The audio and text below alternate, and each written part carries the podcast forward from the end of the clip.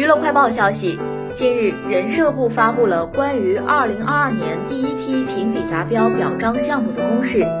在拟调整的三十六个常设项目中，涉及到中国电视金鹰奖的调整，取消观众喜爱的男女演员，增设最佳男女配角。据悉，金鹰奖观众喜爱的男女演员奖是全国首个，也是唯一一个以观众投票为评选渠道的电视大奖。第二十三届中国电视金鹰奖的章程显示，奖项将在评委会推荐提名后，由观众、中国协视会员、评委会专家三方投票共同评选。其中，观众投票结果所占比例为百分之四十，中国视协会员与评委专家会投票结果所占比例各为百分之三十。